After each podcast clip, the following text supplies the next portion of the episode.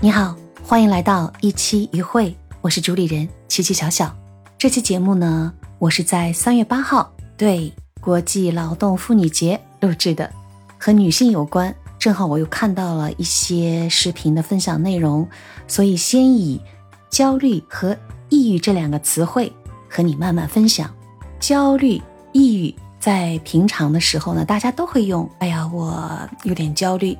哎呀，我最近一个时髦词儿，emo 了，抑郁了，情绪不太好。它是表示某一种状态下的一些人的情绪状态。但是你如果加一个病症的症，焦虑症、抑郁症，哎，它就成为了一种精神心理方面的疾病。我还特意去查了查，抑郁症呢。表示出来了，情绪一段时期一直是低落、悲观，思维呢都会迟滞，也不愿出门了，这些动作呢也会减少。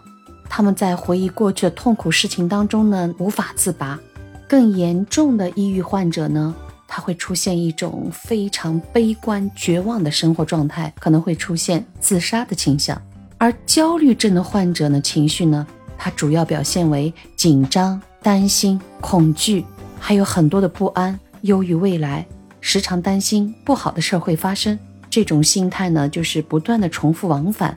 如果再严重一点呢，走不出来的话呢，就会担心自己的身体、心理、生活或者死亡，充满了恐惧。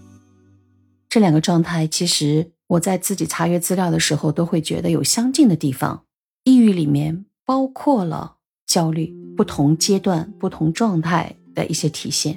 我不是一专业的一个医护人员，所以呢，我只是和大家粗略的分享一下我学到的一些知识。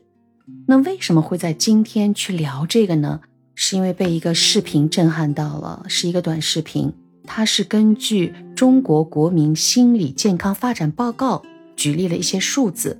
这些报告呢，分不同的年龄组。有些数据的罗列呢，让人非常的受震动啊。嗯，首先一个呢是在十八和二十四岁这个年龄组呢，查出来的一些抑郁症的这种风险的比例呢，高达了百分之二十四点一，是在这个成年组群里检出率是最高的。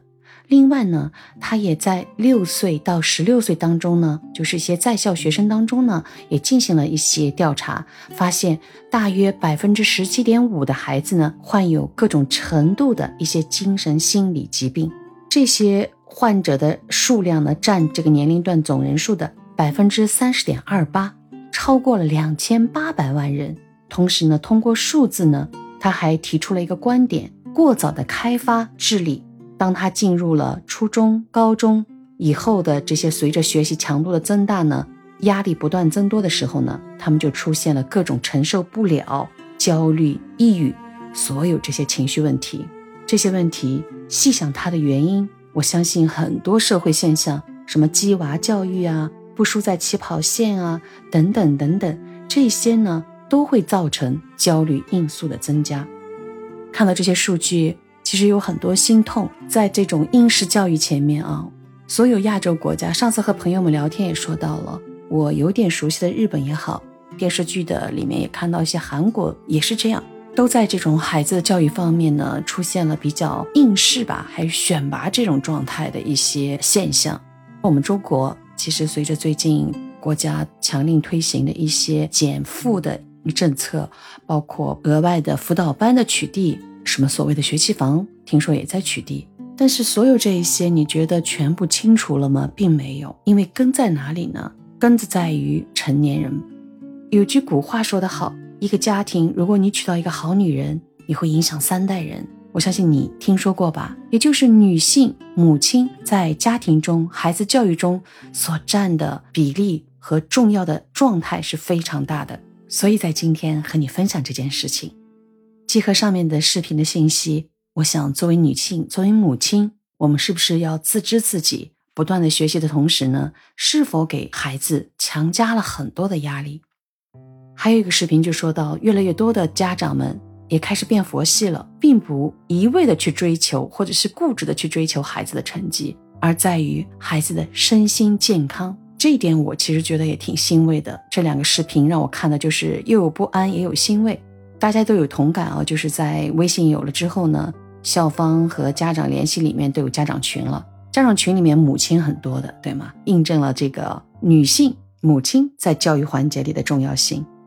孩子他生存的条件并不是真空，好多次和朋友们聊天都说到过，我说你对孩子。在学业成绩上，其实，哎呀，你要怎么怎么好好学习。其实这个孩子通过他的一些社会环境，在学校里，老师也有业绩要求，学校里已经是狂轰乱炸的要求他们好好学习。如果你是呃小升初或者是中考、初中升高中，孩子身上遭到的压力已经够大的了。所以回到家里，光是看孩子的一些成绩，而不去关心他内在的心理健康，你想那个孩子还有活路吗？我身边有些家长，周末那是哇塞，那个排版、那个排表啊，从早到晚，家长就是交通工具啊，那家长就是要护送，解决他的饮食问题。我有时候都在问我说：“你想过孩子吗？”周一到周五已经在一个循环当中了，周六周日那特别需要也叫没办法。但是我听下来就是又是从早到晚，我都在想，我们自己在学习的时候。你能安安静静的、静心的吸收知识的一个时间段，你去学学习呢，一定是有个数据的。我自己能够安静的坐下来，可能是四十五分钟。你让我再长期的坐下来，还要不停的往大脑里塞东西，我已经快崩溃了。那孩子呢？孩子年轻小，他是可以比我们吸收的更多，但是他也有一个数据吧。如果一天你不停的连轴转，我相信孩子他能吸收多少呀？反过来，教师呢？那些教师。如果不休息，给你做卷子，然后给你讲解，他也有一个疲劳度吧？所以这些有效率吗？通过这个表象看实质的时候，我就想请你思考一个问题了：到底是什么促成了这些？根子原因还是焦虑吧？你怕孩子成绩落下来？孩子如果在某一些考试当中没有得好成绩，是不是影响他将来？这就和刚才给你聊的焦虑是不是挂上钩了呢？也就是说，孩子的焦虑其实很多是社会现象造成的。那我相信，社会现象里离他最近的亲人就是家里。刚才也说到了，在教育上付出更多心血的母亲的角色就显得更为重要了。最近呢，很火的，呃，上野千鹤子这个女教授，女性学的创始人，她的很多书大家都在热烈的讨论着。其实关注她，我是好多年前就关注她了。她的一本书叫《一个人的老后》，我很喜欢。当时这本书在这个书店里啊，并没有很好的销售量，这是好多年前了，我好像是零八年就书写的吧。其实他的书在日本很多很多，而且在我们不了解他的时候呢，其实他在日本也是经过了很多的争议，他所面对的社会舆论对他各种的赞扬攻击太多太多了。我们只不过是在了东大的一个开学典礼上，两年前。嗯，他的一个致辞，他突然出圈了，然后突然又被国内的很多很多媒体人发现了。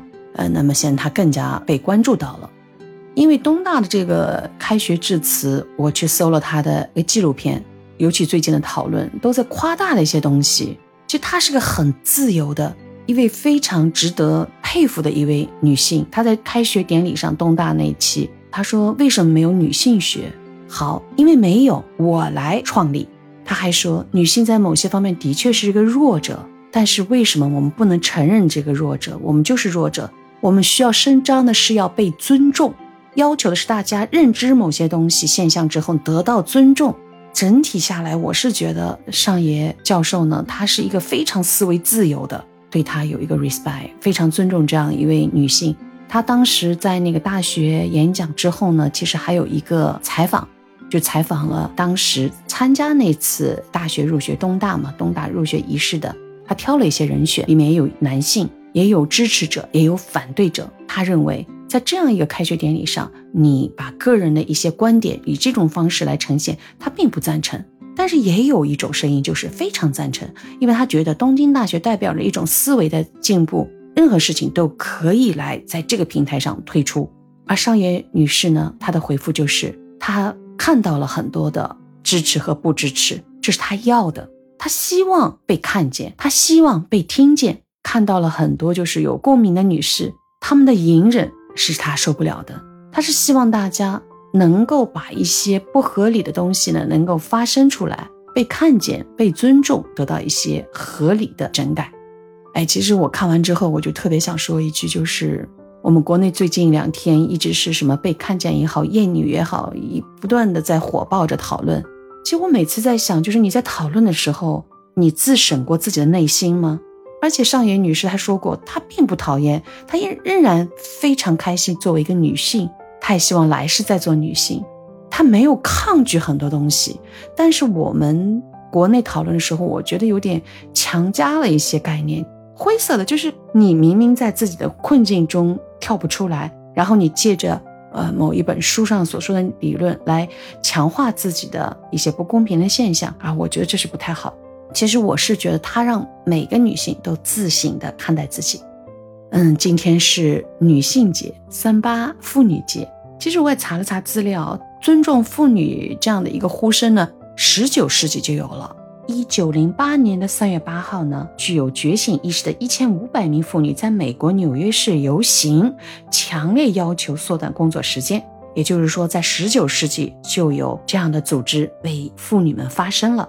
而中国呢，是在一九二四年，中国共产党的领导下，广州的劳动妇女联合会为了各界被压迫的妇女举行了纪念会。当时呢，就有这样的一个记载。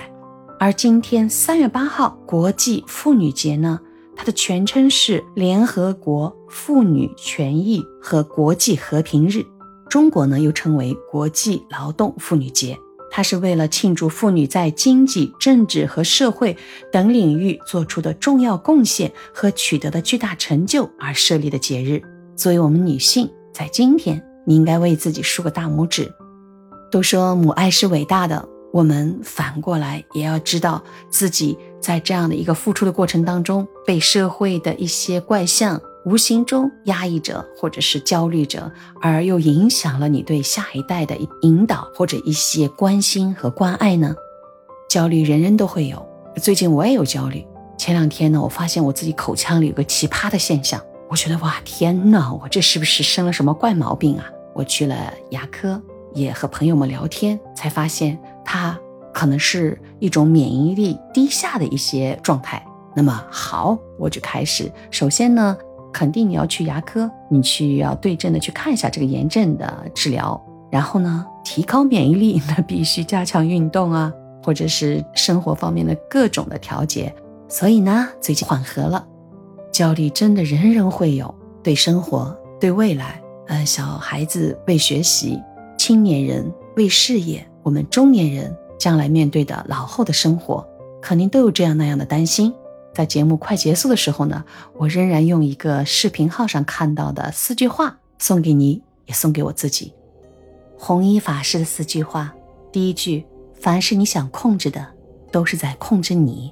当你什么都不在乎，天地都属于你。第二句，遇见是因为有债要还，离开是因为还清了。第三句，不要害怕失去，失去的本不属于你。也不要害怕伤害，能伤害你的都是你的结束。第四句，有些得不到的、做不成的事，其实是老天在保护你。人世间繁华三千，看淡即是浮云；烦恼无数，想开就是晴天。世间万物都有定数，得到未必是福，失去未必是祸。缘起则聚，缘尽则散。这些话是不是？有些释然了，听到这里，别忘了订阅、关注、评论、点赞哦！希望释然、淡然、平和的度过我们每一天。今天的分享就到这里，我们下期见。